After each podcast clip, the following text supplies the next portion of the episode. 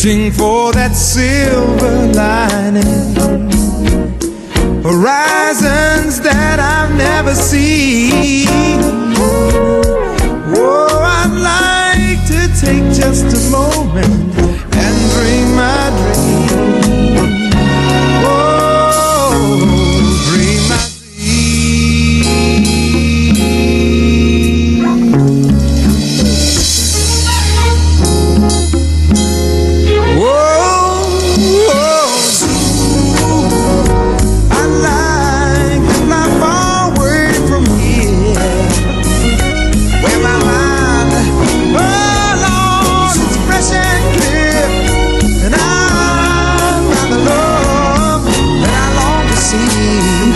al infinito en Onda Cero. Paco de León. El pasado 27 de septiembre se cumplieron 200 años de un acontecimiento que cambiaría nuestros conocimientos sobre el antiguo Egipto. Y es que un erudito francés, Jean-François Champollion, 1790-1832, dio con la clave para descifrar la escritura jeroglífica a partir de la conocida como piedra roseta. Los ingleses se llevaron la piedra a Londres tras derrotar en 1801 a las tropas napoleónicas en Egipto. Hoy es toda una pieza estrella del Museo Británico. Sonsoles Sánchez Reyes, ¿qué tal? Buenas noches. Muy buenas noches, Paco. Bueno, este es el asunto elegido esta semana para nuestro paseo por la historia. Un asunto que tiene este contenido. Napoleón Bonaparte invadió Egipto en 1798. El país tenía enorme importancia porque antes de construirse el canal de Suez a finales del siglo XIX, había que atravesar por tierra hasta el Mar Rojo para acceder a las posesiones europeas. Inglaterra y Francia competían para controlar la zona. Las tropas napoleónicas iban acompañadas por un equipo de 167 estudiosos, anticuarios, artistas, lingüistas, para comprender la antigua civilización. A mediados de julio de 1799, cerca de la localidad de El Rashid, Rosetta, eh, soldados franceses, bajo órdenes del oficial Pierre-François Bouchard, excavaban el fuerte Fort Julien, desenterrando una antigua fortaleza egipcia en el delta del Nilo, en la costa norte de Egipto, cuando un soldado descubrió la llamada piedra de Rosetta, una piedra granítica de unos 760 kilos. En la cara pulimentada de la piedra, un fragmento de una antigua estela egipcia del 196 a.C., aparecían tres tipos de escritura. La parte superior, 14 líneas, eran jeroglíficos sacerdotales egipcios. Las 32 líneas centrales estaban escritas en demótico, la última fase de la escritura egipcia, la del pueblo. Y la parte inferior eran 54 líneas en griego clásico, la lengua de los gobernantes y de la administración del Estado del antiguo Egipto desde época helenística, que los estudiosos sabían leer y fue la clave para descifrar los jeroglíficos. La última frase en griego en la piedra de Rosetta decía, este decreto se inscribirá en una estela de piedra en caracteres sagrados y nativos y griegos, es decir, las tres inscripciones decían lo mismo. Los franceses llevaron el bloque al Instituto de Egipto en el Cairo recientemente fundado en 1798 para analizar sus jeroglíficos. Ese octubre, Napoleón, recién regresado de Egipto, dijo que la piedra permitiría adquirir cierta información de este, hasta ahora, lenguaje ininteligible. El vicealmirante de la Real Marina Británica, Horacio Nelson, derrotó a la flota francesa en la Batalla del Nilo en agosto de 1798, asediando a los franceses en Egipto y expulsándolos tres años después. En 1801, el Tratado de Alejandría, firmado por franceses, británicos y egipcios, incluía la entrega de antigüedades a los británicos como la piedra de Rosetta, aunque París hizo copias en 1799. En la parte rota de la piedra se lee en inglés. Capturada por el ejército británico en 1801, presentada por el rey George III en el Alto Egipto, cerca de la primera catarata del Nilo, en la isla de File, en un templo dedicado a la diosa Isis, en el año 394 se grabó la última inscripción en lengua jeroglífica. Tras triunfar el cristianismo y prohibirse los ritos paganos en el Imperio Romano por Teodosio I, se abandonó esta escritura. Antes de hallarse la piedra roseta, el entendimiento de los jeroglíficos era mínimo, porque se perdió el conocimiento de cómo se leían. Los europeos creían que las inscripciones grabadas desde el 3000 a.C. en estatuas, tumbas y papiros eran pictogramas que representaban conceptos, no sonidos del lenguaje. Ignoraban que el sistema jeroglífico egipcio es una mezcla de imágenes que representan ideas y también signos fonéticos, aunque originariamente representaban visualmente un objeto. Luego desarrollaron palabras. Cuando la piedra fue inscrita, la gloria de la civilización egipcia había pasado. Fue conquistada por Alejandro Magno en el 332 a.C., un año antes de morir, haciéndose faraón y trayendo su propio gobierno. El primer Ptolomeo fue uno de los generales de Alejandro. Los Ptolomeos no aprendieron egipcio. El griego sería la lengua de la administración en Egipto mil años. Desde Alejandría, durante siglos la ciudad más importante del Mediterráneo, la dinastía ptolomaica duró hasta morir. Hasta morir Cleopatra en el año 30 a.C. En época de Ptolomeo V, su padre había muerto repentinamente, su madre fue asesinada y revueltas retrasaron la coronación del rey niño. Necesitaba el apoyo de los sacerdotes.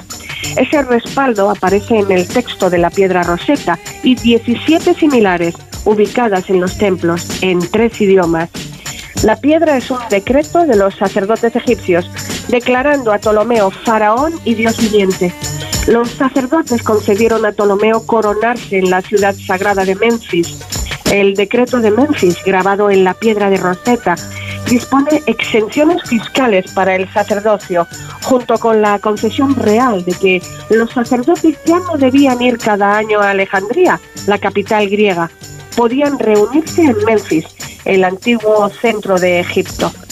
El clérigo inglés Abe Barthélemy descubrió en 1762 que unos paquetes de símbolos atados por una cuerda que los soldados franceses llamaron cartuchos contenían nombres de reyes o dioses. En el estudio de la piedra roseta destacó Champollion, nacido en la localidad francesa de Fillac, desde pequeño un genio de la lingüística. También despertó el interés del académico británico Thomas Young y el francés Sylvestre de Saussy, profesor de Champollion. Young, con quien Champollion cruzó abundante correspondencia y trabó amistad, aunque acabarían siendo rivales, dedujo que el demótico derivaba del jeroglífico y que un grupo de jeroglíficos repetidos en la piedra roseta era el nombre de Ptolomeo. Pero Young no descifró el código porque nadie esperaba que los jeroglíficos representaran sonidos, sino imágenes simbólicas. Pensaba que los jeroglíficos representaban las letras de Ptolomeo solo porque éste era extranjero. Cuando Young en 1814 asumió el reto de descifrar la piedra de Rosetta, tenía la ventaja de que ésta estaba en el Museo Británico. Traducirla antes que los franceses era cuestión de honor. Young utilizó la lógica y el análisis numérico contando las veces que aparecía una palabra en griego y encontrando grupos de símbolos que aparecieran un número similar de veces. Iba dilucidando un alfabeto, palabras y frases. En los jeroglíficos, los cartuchos con los nombres de faraones contenían los mismos elementos, pero podían ser verticales u horizontales y estar escritos de derecha a izquierda o viceversa. ¿Cómo saber en qué dirección leer?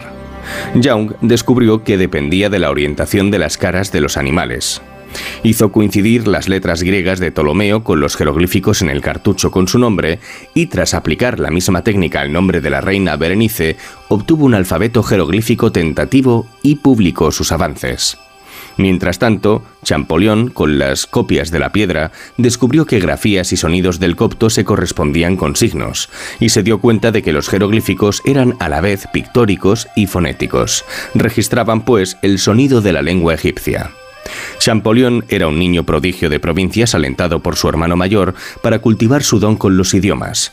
Aunque no podían permitirse una educación privilegiada, con 13 años ya sabía seis lenguas antiguas. Fue a París a estudiar lenguas orientales con el principal lingüista francés Silvestre de Chachy, quien había tratado de desvelar la piedra de Rosetta y aunque éste lo desalentó alegando que los jeroglíficos eran ideas y entenderlas era casi imposible, Champollion no desistió. Estaba convencido de que los jeroglíficos formaban palabras que debían pronunciarse y revelarían su significado a través de las lenguas antiguas de Egipto. Estudió el último idioma conocido hablado en la época de los jeroglíficos, el copto, descendiente del idioma del antiguo Egipto, pero no jeroglífico, sino alfabético. Si los jeroglíficos estaban conectados al copto, eran la escritura de un idioma, no símbolos. Champollion progresaba con dificultad, pues debía ganarse la vida.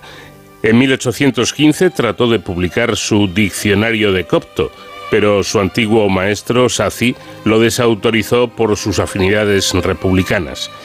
Ese mismo año, tras la derrota de Waterloo y el fin de Napoleón y la República, Champollion fue acusado de sedición contra la corona. Fue expulsado de la Universidad de Grenoble y volvió a la casa paterna. En diciembre de 1821 llegó a Inglaterra desde el templo de File un obelisco con inscripciones en jeroglíficos y griego antiguo había sido hallado y comprado por el egiptólogo británico William John Banks, quien había identificado en él el cartucho de Cleopatra. Debía haber dado ventaja a Young, quien ya había demostrado que los signos demóticos eran derivación de los jeroglíficos y concluido que la escritura demótica consistía en jeroglíficos mezclados con letras del alfabeto, pero no entendió que la escritura jeroglífica también era mixta, ese fue su error y el avance que dio el triunfo a Champollion. Cuando llegó el obelisco, Champollion ya había compuesto un alfabeto jeroglífico con el que podía escribir, por ejemplo, el nombre Cleopatra. Comparando lo que él había escrito con el cartucho del obelisco, comprobó que iba por buen camino. La prueba sería leer nombres de gobernantes sin saber antes cuáles eran y en cartuchos anteriores a la llegada de Alejandro Magno, para que los jeroglíficos no tuvieran huella del griego. El 14 de septiembre de 1822, Champollion trabajaba en una inscripción copiada del templo de Abu Simbel en Nubia. Vio un nombre de faraón que no le resultaba familiar en un cartucho ovalado. Reconoció los dos últimos signos como S-S. Tras estudiar miles de textos jeroglíficos, vio que el signo precedente era MS. Faltaba el primer símbolo del nombre, un dibujo del sol. Sabía que en copto la palabra para sol es re, como el nombre del dios solar egipcio. Así, el nombre sería Ramsés. El segundo cartucho también contenía los signos MS y S. El primer glifo representaba un ibis, animal sagrado del dios egipcio de la escritura Tot. Champollion pensó que si el ibis significaba Tot e iba seguido de MS y S, el nombre sería Tutmosis, otro faraón. Entusiasmado, Champollion salió corriendo de su estudio para ver a su hermano Jacques Joseph, con quien estaba muy unido y que siempre le había apoyado en sus estudios. Entró a toda velocidad en el despacho de su hermano en el Instituto de Francia en París, gritando, ¡Lo tengo! y se desmayó por la emoción y las arduas jornadas de trabajo. El 27 de septiembre, Champollion presentó su investigación a la Academia de Inscripciones de París. Escribiría que el jeroglífico era un sistema complejo, una escritura a la vez pictórica, simbólica y fonética dentro del mismo texto, la misma frase, y me atrevería a decir incluso dentro de la misma palabra. 23 años después de encontrada la piedra de Rosetta, Champollion anunció que había logrado descifrar los jeroglíficos egipcios. No solo la élite de Europa se mostró escéptica o contraria, la Iglesia sintió preocupación. El diluvio de Noé que los eruditos bíblicos habían fechado en el 2349 a.C., según la Biblia, había aniquilado a todas las civilizaciones anteriores. Si los jeroglíficos demostraban que la civilización egipcia existía antes y después del diluvio, desautorizarían esta afirmación. Champollion declaró que el zodíaco de Dendera un relieve en el techo de un templo que llegó a París no era, como habían dicho varios académicos, anterior a Noé. Pero numerosos eruditos dentro y fuera de Francia lo atacaban, incluido Young, quien inicialmente le aplaudió, pero después se ofendió, pues Champollion no reconocía su contribución. En vez de colaboradores, Young y Champollion se volvieron rivales, compartidarios y opositores. La Iglesia ofreció apoyo a Champollion siempre que sus hallazgos no contradijeran la doctrina. Aceptó y con el respaldo de Leopoldo II de Toscana y Carlos X de Francia, reunió un equipo con el que viajó por Egipto. En Saqqara visitó la pirámide más antigua del mundo, una tumba que los jeroglíficos revelaron era de Menofre, un sacerdote real de una dinastía anterior al diluvio. Champollion consignó el hallazgo en su diario y nunca lo publicó. Aunque descifrar los jeroglíficos egipcios no puede considerarse obra de una sola persona, sino un trabajo colectivo de numerosos eruditos, Jean-François Champollion está considerado el padre de la lingüística egipcia, pero su carrera se truncaría al morir de un ataque al corazón con 41 años. Curiosa e interesante historia, sin duda, esta de la piedra roseta que hoy nos ha traído Sonsoles Sánchez Reyes. Gracias, Sonsoles, y te esperamos la próxima semana. Gracias a ti, Paco. Un abrazo y hasta la próxima semana. De cero al infinito.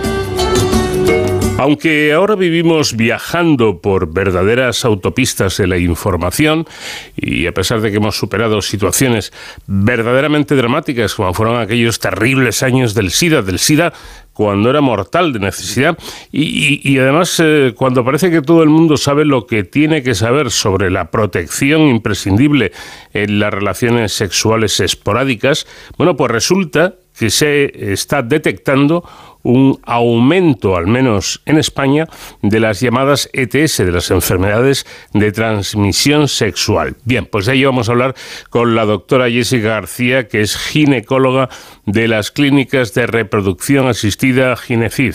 ¿Qué tal, doctora? Buenas noches. Hola, ¿qué tal? Buenas noches, ¿cómo estás? Bueno, ¿y a qué, a qué se debe eh, este aumento de las, de las ETS? Bueno, esto se debe a que en los últimos años hay, ha habido un cambio en las conductas sexuales, en los hábitos sexuales. Eh, hay un inicio de las relaciones sexuales más tempranas. También se ha relajado mucho el uso del condón en los últimos años. También hay, eh, hay una tendencia a tener más parejas sexuales. Y ya es mucho más sencillo ahora con el tema de los viajes, con todas las apps que hay como para conocer personas. Entonces se piensa que esto es la causa. ¿Y, ¿Y, este aumento del que estamos hablando, ustedes los profesionales lo consideran preocupante? Sí, porque en los últimos años, bueno, ha aumentado muchísimo. Estamos hablando de que las enfermedades como clamidia, gonorrea, han aumentado hasta más del 60% el número de casos diagnosticados. Y bueno, con las consecuencias que, que tienen estas enfermedades. Claro.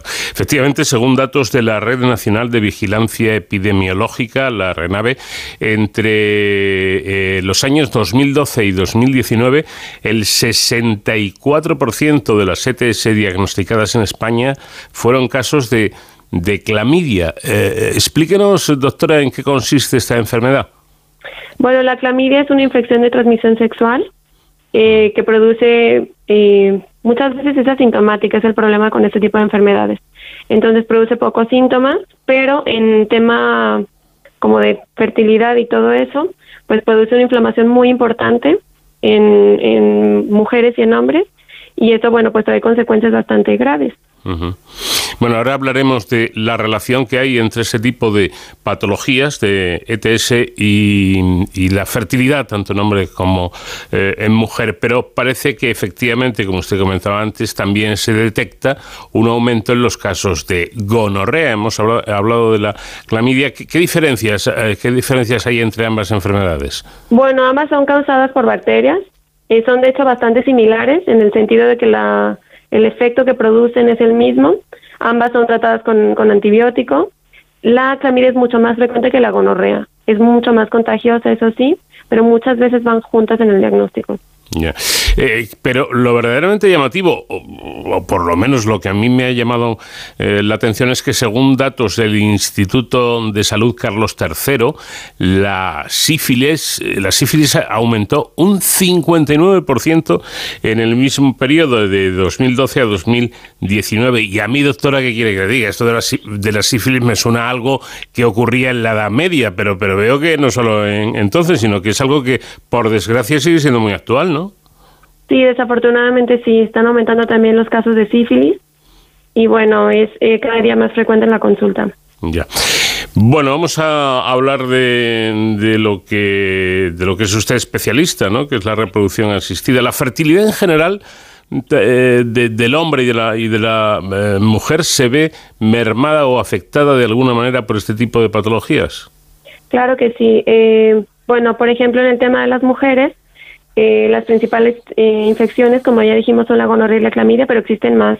Pero estas son las que se dan con mayor frecuencia y lo que producen, bueno, en algunos casos, sobre todo cuando hay infecciones repetidas o hay una infección ascendente desde el, desde el cuello del útero hacia los órganos superiores, por ejemplo, las trompas de falopio o los ovarios, producen pues un proceso inflamatorio muy importante que produce obstrucciones de las trompas de falopio, produce adherencias en los ovarios, eh, produce una, una infección de, del tejido que está dentro del útero, el endometrio, y eso afecta muchísimo la fertilidad. Estamos hablando de un 30% de pacientes mm. de las que son infértiles que tienen una causa eh, del factor tubárico, se llama, que serían las trompas obstruidas. Eh, es decir, que, este tipo de, de ETS, la, de las que ya hemos hablado, aparte, aparte del diagnóstico y, el tratamiento que requieren en sí, las, las propias ETS, eh, pueden provocar problemas serios en la fertilidad tanto en el hombre como en la mujer. Así es. y, esto mm, se detecta más este tipo de patologías eh, por sexos en hombres o, en mujeres o no tiene nada que ver? Se detectan, las infecciones de transmisión sexual se detectan más en los hombres, hmm. pero es verdad que están más asociados más a infertilidad en las mujeres.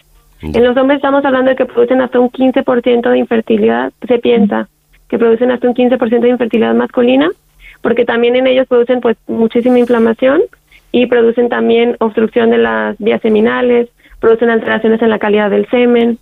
Entonces sí que es bastante importante en ambos sexos es más frecuente encontrarlas en hombres, pero producen más problemas en mujeres. Eh, claro, para que existan esas enfermedades y son de transmisión sexual, me imagino que uno de los dos, o los dos, el hombre o la mujer, tiene que estar infectado, ¿no? Exactamente. Y contagiar ya sea la pareja o... Ya, ya. Eh, eh, me comentaba usted antes que eh, el inicio de las relaciones sexuales va siendo cada vez más, más temprano. Claro, más temprano, yo me imagino en, chavales muy jóvenes, a pesar de que he hablado de que hay muchísima información, pero quizá hay, hay, hay menos juicio, entre comillas, ¿no? Y se pueda cometer alguna temeridad también, entre comillas, al respecto. Exactamente. Sí, cada vez se ve más temprano. Estamos hablando de que el inicio está alrededor de los 12, 14 años, el inicio de relaciones sexuales en España. Y cada año parece que es más temprano. Yo que ya soy muy mayor, claro. 12 o 14 años, a esa edad se, se inician en el sexo nuestros jóvenes. Sí. En fin, es eh, por lo menos desde mi punto de vista, insisto, quizá algo anticuado ya, eh, verdaderamente sorprendente, parece una, una edad muy temprana. Bueno, sea como fuere, eh, y a pesar de que aparentemente de, todos disponemos, y los jóvenes más, de mucha información, digo más porque manejan más las nuevas tecnologías, eh, a su juicio como, como ginecóloga, como médico, ¿se hacen necesarias más campañas de prevención? Claro que sí. Sí, es, es importantísimo promover el uso del condón.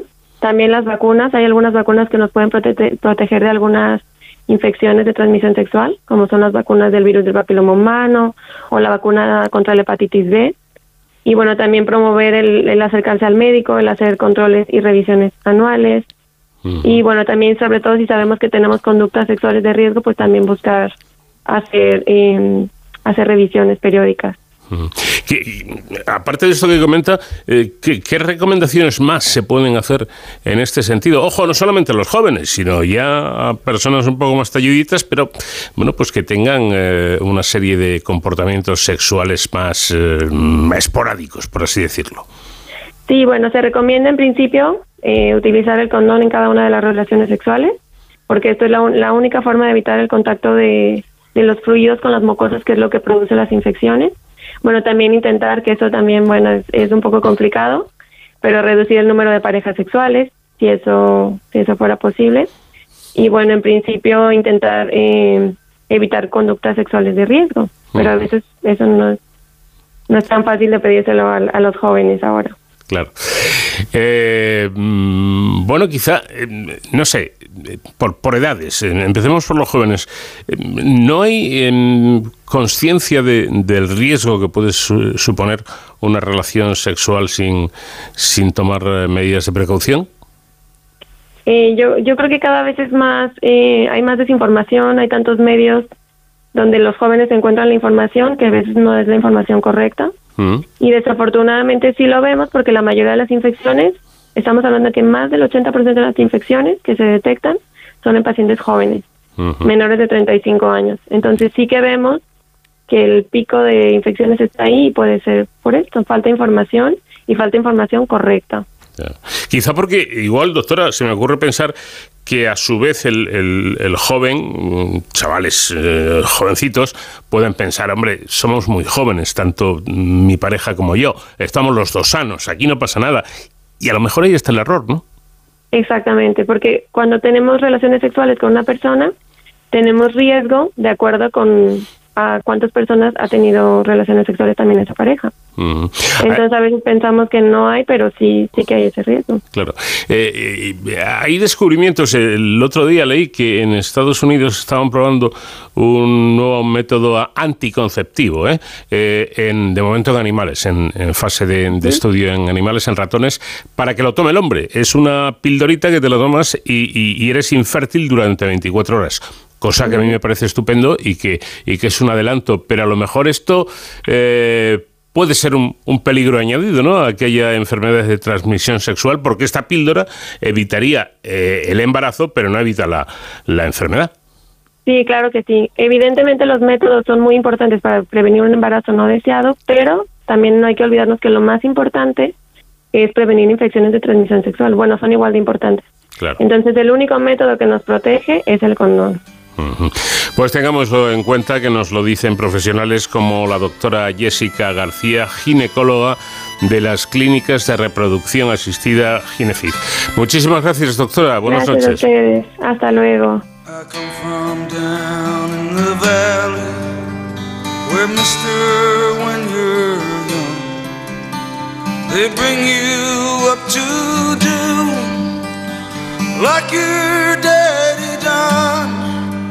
Me and Mary, we met in high school, and she was just 17. We drive out of this valley down to where the fields were green.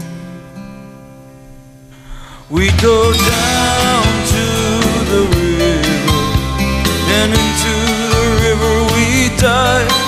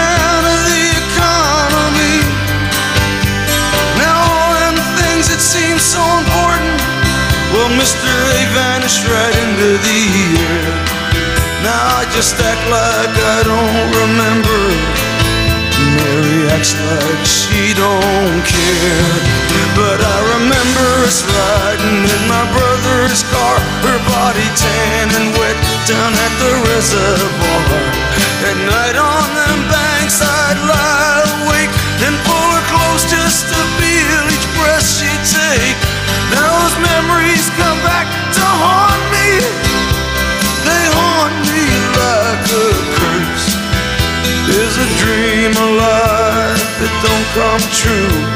Or is it something worse that sends me down to the river? Oh, I know the river is dry that sends me down to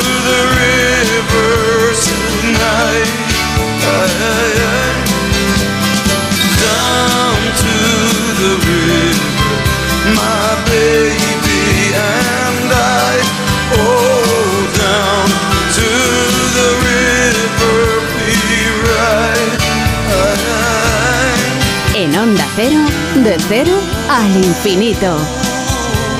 Los más de 10 años de trabajo de investigadores del Instituto de Investigación Sanitaria Pera Virgili y de la Universidad Rovira y Virgili en el campo de la retinopatía diabética, esa afección ocular que es muy común sobre todo en las personas con diabetes de tipo 2, ha cristalizado recientemente en la constitución de la spin-off Retina Read Risk, de la que forman parte distintos socios. La empresa derivada comercializará software y un sistema móvil basado en la inteligencia artificial. Bueno, de ello vamos a hablar a continuación y lo vamos a hacer con el doctor Pera Romero, que es investigador responsable del grupo de investigación en oftalmología de este instituto Pera Virgili y además eh, también eh, del Instituto eh, de Investigación Sanitaria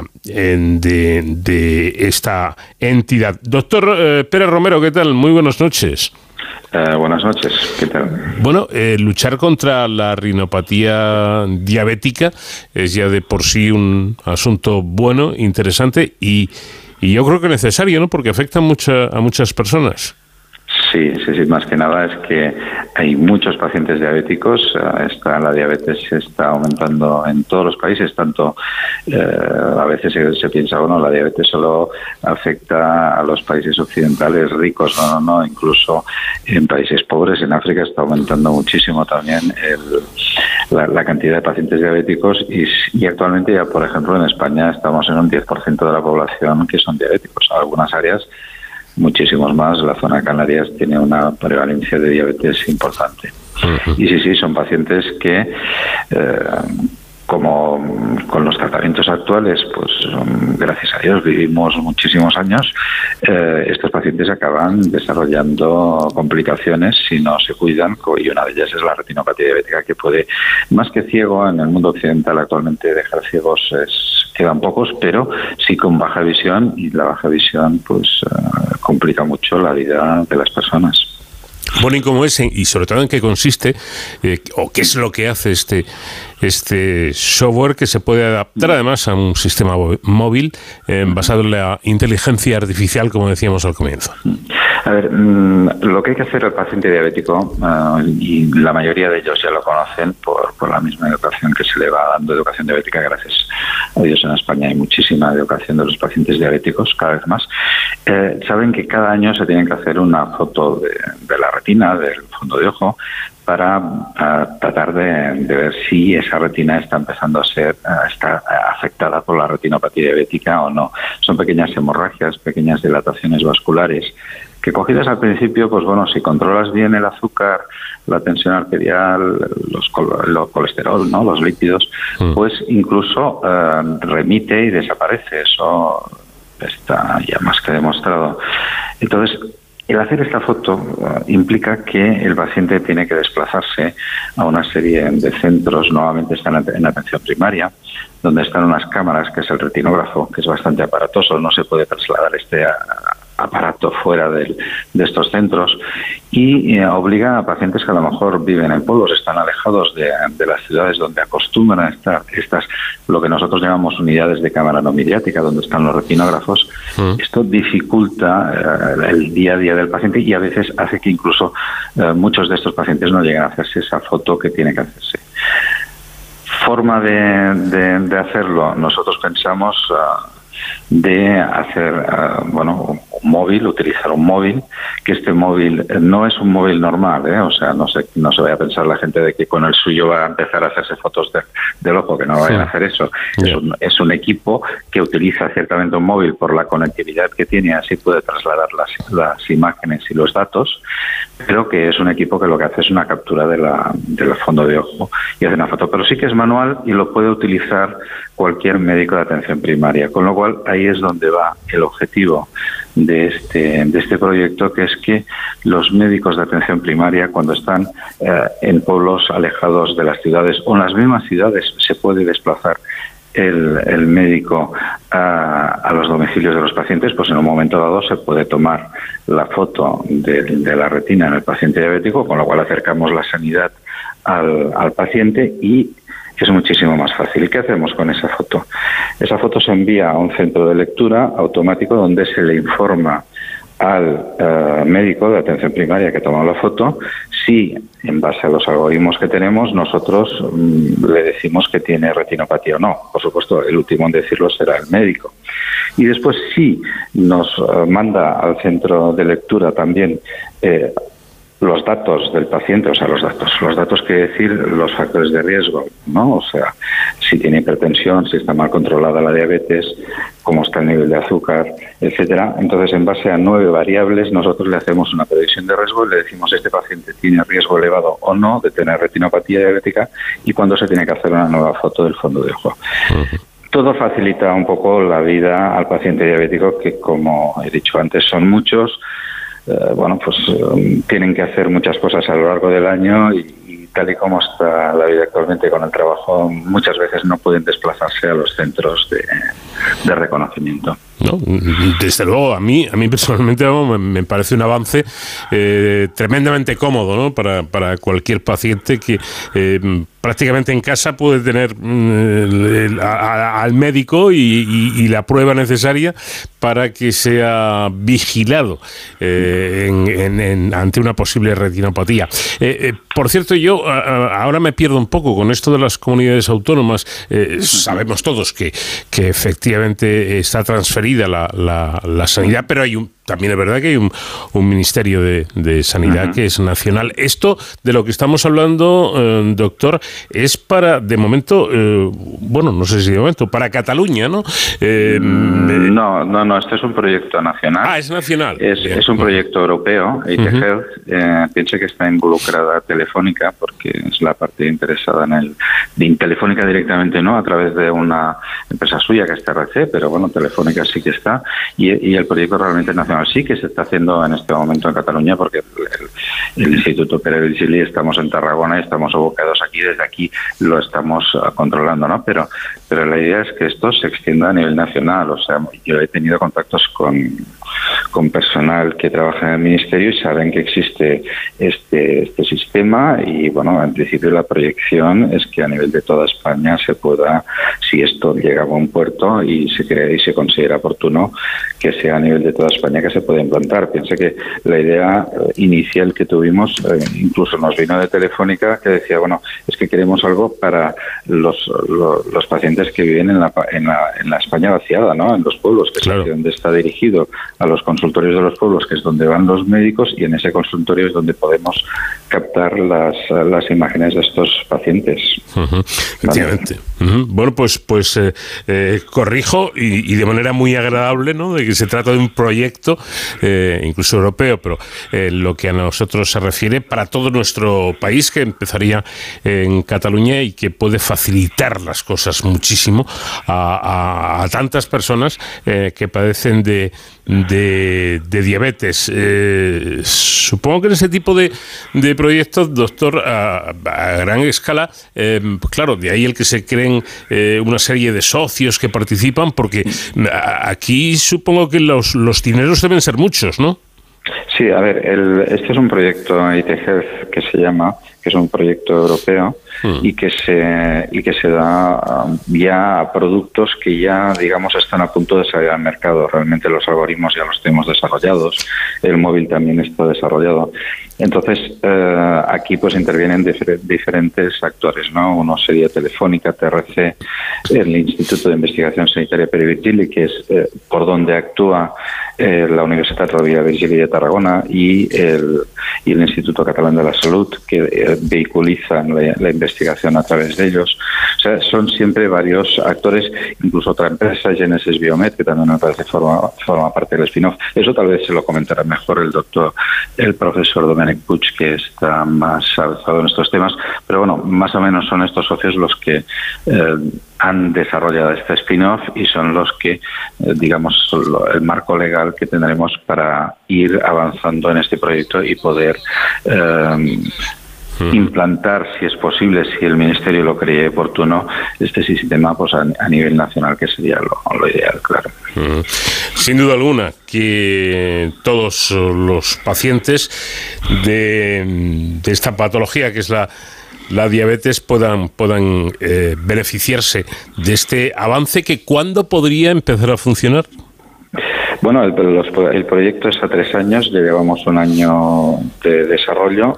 En principio, de aquí dos años tiene que estar terminado y el compromiso con Europa es que menos en el mercado y a partir de allí, eh, pues bueno, los diferentes actores sanitarios que tenemos en España pues puedan eh, utilizarlos si lo creen conveniente. Probablemente, eh, en parte, los algoritmos de los que hemos desarrollado se puede utilizar antes, eh, siempre. Pero bueno, el, proyecto en, principio como máximo dos años tiene que estar terminado. Ya, ya estamos hablando 2025. Bueno, pues prácticamente ahí a la vuelta de, la esquina. Y una última cuestión, doctor, porque esto de la diabetes eh, me da a mí que es una enfermedad un poquito traicionera, ¿no? Y, en esto de la retinopatía mm, da la sensación de ser, yo no soy médico, pero desde fuera y habiendo leído y consultado un poco, que eh, como que va minando poquito a poco, que no, no da eh, grandes sobresaltos y como no te cuides y vigiles, llega el problema serio, ¿no? Exacto, el problema de la diabetes es que no duele. Claro. Y entonces, como no duele, eh, pues un dulce siempre apetece, ¿no? Y estamos hablando de comer, estamos hablando de hacer dieta. Eh, si hicieran dieta los diabéticos, la mayoría ya saben que se pueden controlar mucho mejor y la dieta cuesta, cuesta mucho de hacer. Y el problema en la vista es que si no haces una foto de la retina, no detectas las lesiones iniciales y para cuando el paciente se da cuenta que no ve, y, ya hemos llegado tarde porque la, la enfermedad de la retina, la retinopatía ya está en una fase que ya no se trata ya solamente con la dieta y con el control de la glicemia, sino que hay que actuar con otros medicamentos. Pero sí, es cierto, la diabetes es muy traicionera. Muy traicionera. Bueno, pues afortunadamente mm, personas, investigadores, eh, médicos eh, como, como el doctor Pérez Romero están ahí para, para trabajar y, poder ir eh, avanzando en el tratamiento de estas patologías. Doctor, muchísimas gracias por habernos atendido. Enhorabuena por el trabajo y estaremos muy atentos a que pase ese plazo y sepamos y tengamos noticias de si este software mm, está ya a disposición de los, de los pacientes. Muchísimas gracias a ustedes.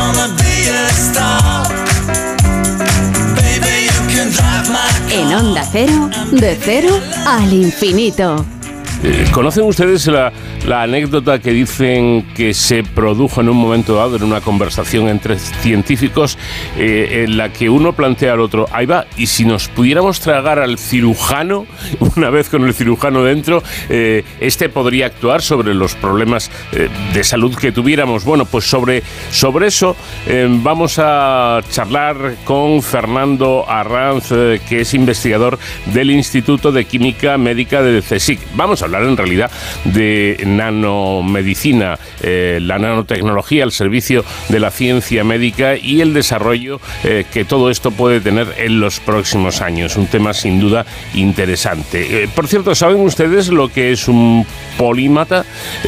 ¿Saben ustedes esto de la formación continua? Si las empresas lo valoran o no en sus trabajadores.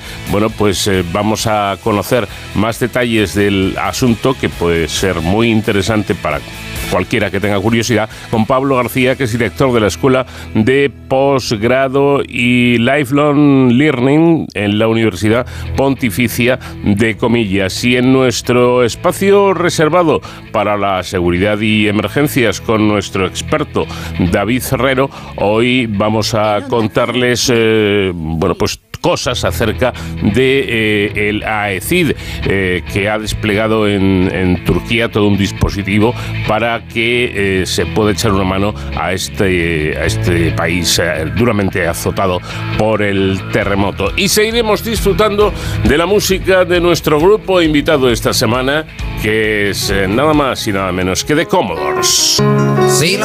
Down the line about half a mile or so, really wanna know where you're going. Maybe once or twice you see, time after time I try to, to, to hold on to what we got, but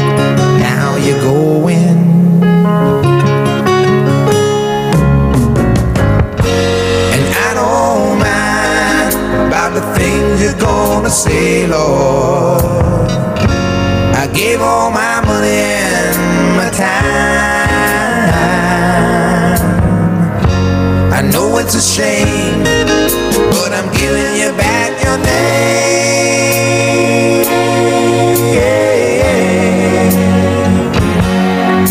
Guess I'll be on my way. I won't be back to stay.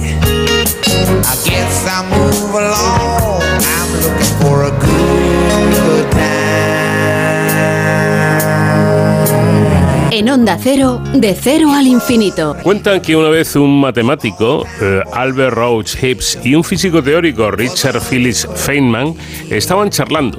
Y el primero le comentó al segundo lo interesante que sería en cirugía a pesar de ser una idea loca, que el paciente se pudiera tragar al, cirujano, literalmente. Bueno, en, pones al cirujano mecánico en los vasos sanguíneos y se dirige al corazón mirando alrededor. Esa máquina encuentra eh, qué válvula es la defectuosa saca el cuchillo y la corta.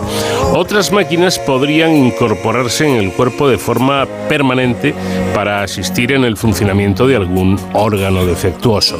Lo cierto es que en 1959, en una famosa charla en la reunión anual de la American Psychics Society, Feynman recordaba esta conversación y dicen los que saben de, de este asunto que ese fue el origen de la nanotecnología, que como saben tiene una especial, una especial aplicación, eh, por ejemplo, en el campo de la medicina. Y precisamente en el último título de la colección que sabemos de, editada por CSIC Catarata, eh, lleva por título La nanomedicina, cuyo autor es Fernando Arranz Rabanal, que es investigador del Instituto de Química Médica del CSIC. Fernando, ¿qué tal? Muy, muy buenas noches. Hola, ¿qué tal? Buenas noches. Bueno, es decir, que Feynman y Hibbs al, al final tenían razón y sin necesidad de, de canibalismo, el cirujano robótico ya está aquí o, o- o todavía no. Bueno, di- casi, digamos. Casi. Tenemos, digamos que tenemos cirujanos y robots, pero que todavía no tenemos volante y, y el motor funciona a veces, digamos. Estamos camino de eso, pero todavía no estamos ahí. Ya. Lo cierto es que 30 años después de aquella curiosa charla, en la década de los 90, la investigación en nanomedicina eh, comenzó a crecer de forma sistemática y a partir del año 2000 experimentó una auténtica explosión, ¿no es así? Así es, sí, como, como con todo campo nuevo, pues ahí se genera un montón de, expectativas y, hay un montón de posibles aplicaciones. Eh, se intenta aplicar para todo la, nanomedicina, el, el tiempo dirá que, que queda y que pues solo una idea que no terminó de cuajar, pero cada vez hay más, cada vez hay más productos de, nanomedicina en, las farmacias y en los hospitales. En poco- ahora hablaremos de ellos. En poco más de 20 años los avances han sido sorprendentes y me imagino eh, que la tecnología y el avance tecnológico tiene mucho que ver en esto, ¿no?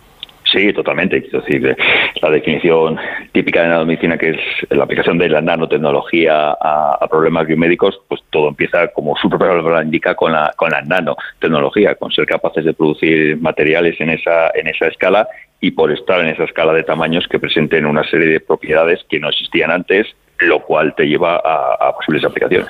Bueno, y, y precisamente aquí quería yo llegar. Quería preguntarle, porque eh, he leído en su artículo que usted dice que la nanomedicina, eh, o que en nanomedicina lo más importante eh, de un nanomaterial es el tamaño, algo, algo que, que parece evidente, pero ¿por qué exactamente? Sí, en eso, si comparamos los, eh, las nanomedicinas, las comparamos con las medicinas tradicionales basadas en, moléculas pequeñas o no tan pequeñas, pero en moléculas, si con eh, medicamentos tradicionales quieres tener una nueva propiedad, necesitas una, una nueva molécula, necesitas que la composición química cambie.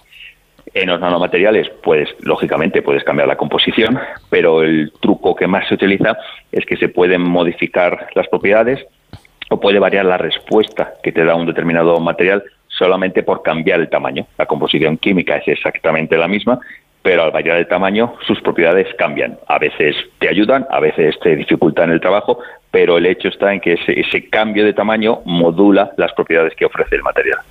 ¿Y mm, hasta dónde puede llegar ese tamaño nano? Porque eh, recordemos que el átomo al principio se pensaba que era una cosa pues bastante gorda eh, comparada con, con los quarks de los, de los cuales se habla ahora. Eh, ¿Puede ocurrir lo mismo en, en nanotecnología? Bueno, los límites no están, al menos el límite superior no está 100% definido, el inferior, bueno, pues diríamos un nanómetro es el tamaño más pequeño que entra dentro del, del campo de la nanotecnología. El superior no hay una frontera fija, hay nanomateriales de 100 nanómetros, los hay de 200, los hay, suele hablar la gente de 500 más o menos, a partir de 500 nanómetros ya entramos ya en el terreno casi más de lo micro que de lo que de lo nano, pero no hay una frontera fija. Depende mucho, eh, es una cosa que en cuanto entras en nanotecnología lo ves, que hay, hay una variedad brutal, hay, hay cientos, por no decir miles, de nanomateriales diferentes y cada uno tiene más o menos un rango donde su aplicación tiene más sentido. Por ejemplo, las partículas lipídicas, los liposomas, suelen estar más o menos en 200 nanómetros. Si hablamos de nanopartículas de oro o de óxido de hierro, pues son partículas mucho más pequeñas, a lo mejor de 3, 4, 7 nanómetros. Al final depende de la aplicación. Dependiendo de para qué lo quieres, pues te buscas la manera de conseguir el tamaño que más beneficia a esa aplicación. Bueno, pues eh, vamos a hablar de esto porque, el, el- por ejemplo, el aparentemente sencillo y desde luego cotidiano test del embarazo viene a ser nanomedicina, ¿no? Sí, todos estos, todos no, pero muchos de estos kits a los que estamos acostumbrados, test de embarazo o el test de, del COVID, muchos de ellos, esa línea roja que se ve en muchas ocasiones está formado por nanopartículas de oro, nanopartículas de oro que se unen a, un anticuerpo y ese anticuerpo reconoce lo que sea que estamos buscando, ya sea el antígeno del coronavirus o lo que sea que queramos eh, detectar. Si se une a, la- a medida que la muestra va avanzando sobre esa tirita de papel, va avanzando y allí donde están las partículas de oro con el anticuerpo se, quedan acumuladas por la presencia del anticuerpo, ya sea en la barra de control o en la barra de, de positivo. En esa tirita de papel que a algunos les parece tan sencilla, hay muchísima tecnología incluida y es un proceso que no es, nada sencillo. Pero ese color rojizo que se ve en muchos eh, kits de, diagnóstico es por la presencia de las partículas de oro, que el, el oro en, este, en estos tamaños, en estos tamaños nanométricos, de nuevo, depende el, color de- del tamaño, pero suele tener un color así, tono tipo, tipo vino tinto. Pero no solo eso, es que además, gracias a los nanomateriales, se lograron producir en, eh, un tiempo récord, eh, en el caso de, de la COVID, de la pandemia, estos tests y además de, de forma barata, por mucho que se utilizara el oro, ¿no? Sí, sí, eh, de hecho eso, el, el oro no es eh, no es el nanomaterial más caro ni mucho menos que se puede que se puede producir y, y- y sí es una de las claves de, ese, de esos de esos kits porque eh, el oro lo, lo que tiene es que debido a ese tamaño tiene una absorción muy fuerte de color que además es es muy estable con el tiempo no se degrada fácilmente no que esto sea crítico en los kits pero para otro tipo de, de- aplicaciones eh, eh, ese color que presenta el oro es muy estable con el tiempo. Si tú tienes un colorante basado en compuestos orgánicos al poco tiempo de, estar dándole la luz del sol o la luz de la fuente que sea, se termina degradando ese químicamente, digamos, se termina degradando ese color, algo que no pasa con las nanopartículas metálicas. ¿De dónde la sacan? Por cierto, esto es pura curiosidad. Eh, ¿Cómo se consiguen esas eh, nanopartículas de oro? Es, eh, para fabricar nanomateriales se, se definen siempre do- dos alternativas, la que se, la que se llama de, de- abajo arriba, que son métodos químicos, o de arriba abajo, que son métodos físicos. En los métodos físicos partes del material macroscópico y a base de machacarlo literalmente intentas conseguir nanomateriales. Sin embargo, eso para nanomedicina no es la mejor aplicación, es mejor la, la vía química que forma las nanopartículas pues a partir de los átomos y las moléculas que lo que lo constituyen. En el caso de, las nanopartículas de oro hay una sal de- del ácido cloroáurico, eh, esa sal es comercial y tiene un precio razonable, hay productos muchísimo más, más caros y a partir hay diferentes tipos de reacciones químicas que te reducen ese oro que está en esa sal para formar el oro metálico, que es lo que constituye las nanopartículas. Qué interesante. Bueno, cuando se quiere estudiar el interior del, del paciente para sacar una prueba in vivo, se utiliza la imagen molecular. Eh, explíquenos cómo es esto. Sí, la, imagen molecular es pues eh, detectar procesos biológicos a, a nivel celular y subcelular desde fuera, de forma de forma no invasiva. De hecho, a, a todos nos, nos, son- nos sonarán algunas de las técnicas de imagen que más se utilizan, como la resonancia magnética, que oímos a veces pues, a los deportistas para verles si se han roto algún ligamento. Pues esa técnica, junto con otras técnicas de imagen nuclear y de imagen óptica, es lo que constituye la imagen molecular. En la imagen molecular tú necesitas una biomolécula que te da la especificidad biológica, que por, por ejemplo se acumula allí donde tienes un cáncer, por ejemplo, y la parte de la nanotecnología o de la química, porque no solo se utilizan nanopartículas para, para eso, es unir algo a esa biomolécula que te da que te da señal, que te da una señal que puedes medir desde fuera sin necesidad de, de abrir al paciente. Ya. Dice usted que para cada modalidad de imagen existe al menos un tipo de nanopartícula que se puede diseñar con un tamaño, ojo, a la carta. Eh, eh, entonces vuelvo a preguntarle lo, lo de antes, no, no hay límites tampoco. Bueno, de, eh, eso, hay mucha variedad de nanomateriales. Algunos mate- nanomateriales es más fácil controlar el tamaño que tienen, en otros son, son más difíciles, pero en general lo, en lo que se está trabajando durante muchos años ya, muchísimos grupos de investigación en el mundo, es en desarrollar esos métodos químicos que te permiten sintetizar partículas con un tamaño casi a la carta. Por ejemplo, hay partículas eh, que se llaman quantum dots, de, de puntos cuánticos sería la traducción, que, da- que dan señales fluorescentes, que dan señales ópticas muy, muy intensas, y hay métodos para fabricar esos, esas partículas de 2, 3, 4, 5, 6, 7 nanómetros, digamos incrementándolo de nanómetro en nanómetro, y cada nanómetro que incrementas te cambia el color de esas, de esas partículas. Esas partículas se están utilizando ya no tanto en nanomedicina como en los televisores, los famosos televisores que aparecen quantum LEDs o Sí. LEDs o organic LEDs, llevan ese tipo de, partículas. Mm. Bueno, de este modo se logra mejorar el diagnóstico y se puede incluso reducir la toxicidad de las sustancias inyectadas al, al paciente. Es, es obvio, por ejemplo, eh, que los tratamientos de quimioterapia de hoy en día tienen poco que ver con los de hace años que literalmente machacaban al paciente. Hoy no tanto. Y es que dice usted que hay materiales que directamente funcionan como un código de barras, ¿no? Sí, sí, sí. Hay tanto para diagnóstico como para como para terapia. Se pueden diseñar nanopartículas un poco que, que- están diseñadas a la carta para el tipo de, de enfermedad que, que se quiere tratar. En cuanto a lo de la toxicidad, ese es, de hecho, es yo creo el, el- el uso principal y, y original de la nanomedicina, el utilizar nanopartículas para encapsular fármacos y que, y, y- y que sirva de muchas cosas, tanto para trans- transportar el fármaco, esconder el fármaco de, de- de nuestro sistema inmune y que no lo, y que no lo degrade, y, tener un delivery, un, un transporte local, conseguir que la acumulación del fármaco que sea sea mayoritariamente allí donde tiene que hacer el efecto, lo cual redunda en que su toxicidad eh, sea, sea menor. Durante el los últimos tiempos nos hemos acostumbrado al término RN mensajero. Eh, eh, eh, ¿Esto tiene que ver con la nanotecnología?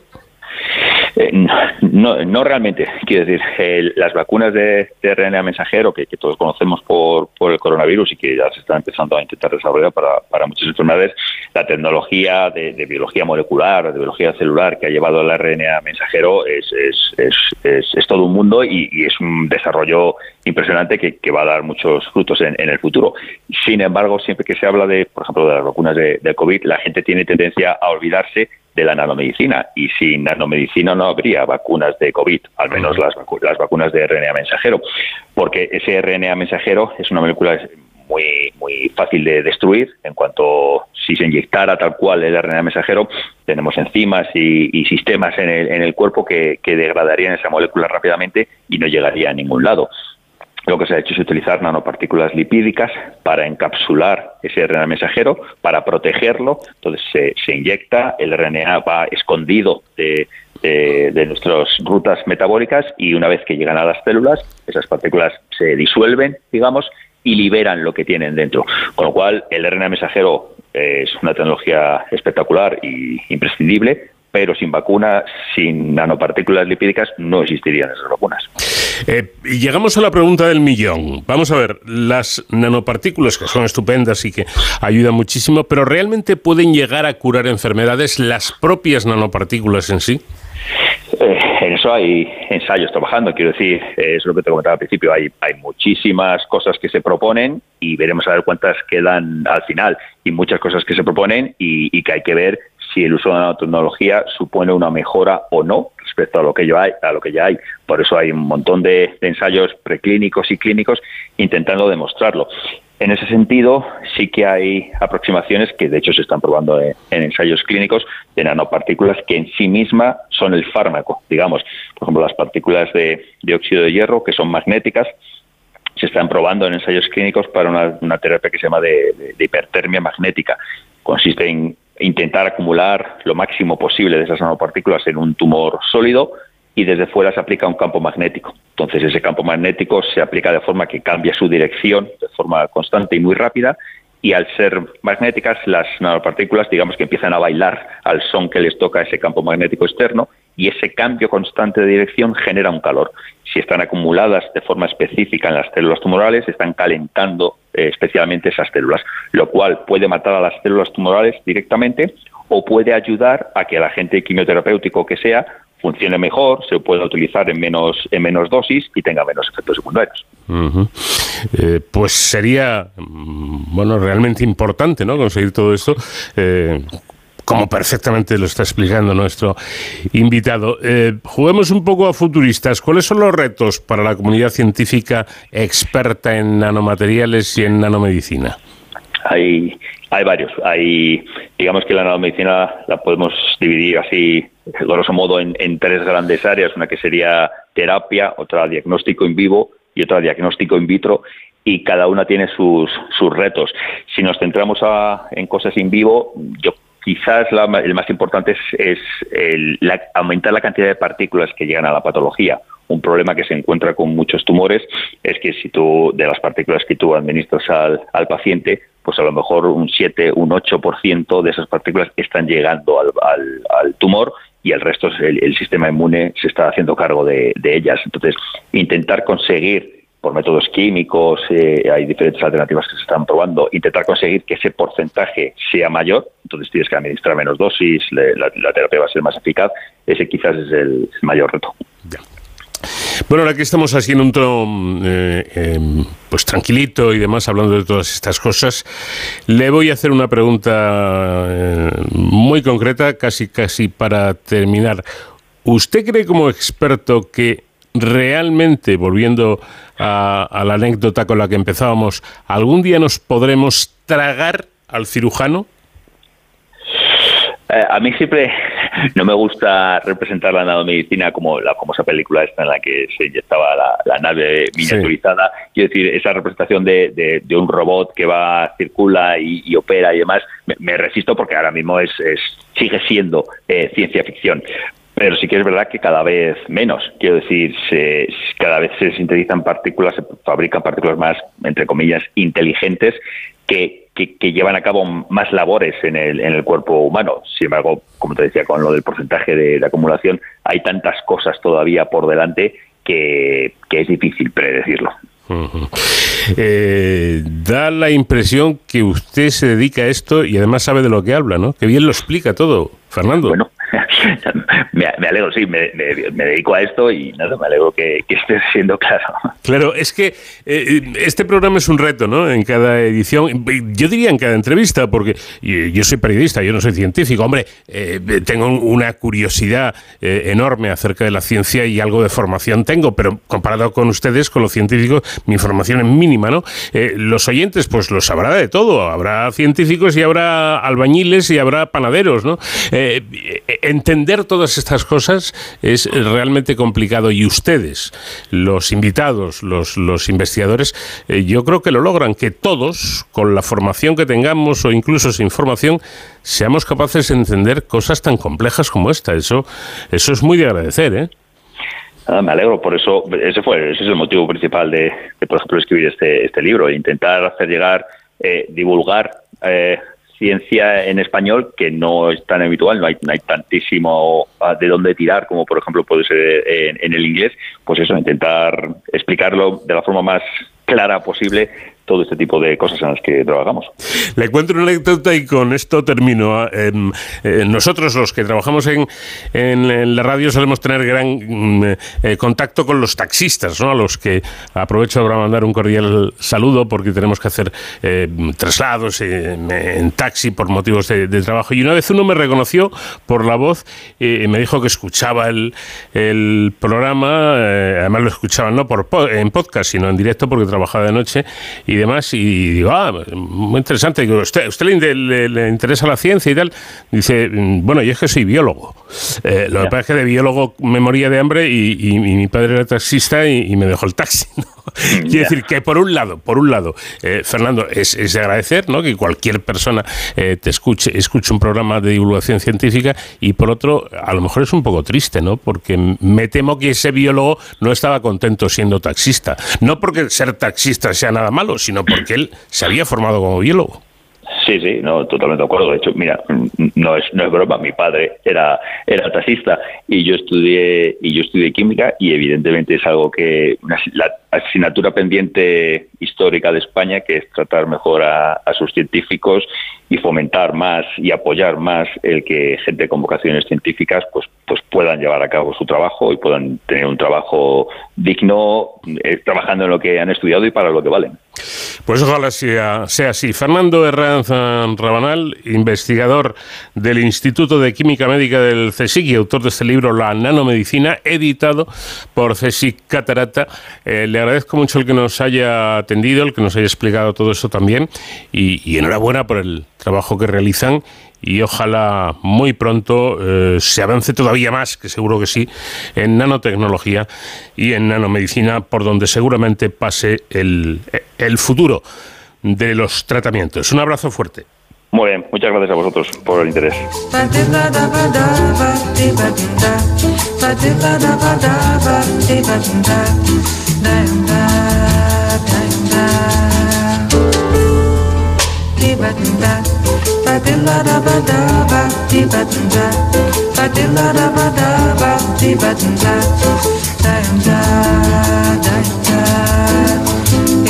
quis amar, mas tive medo e quis salvar.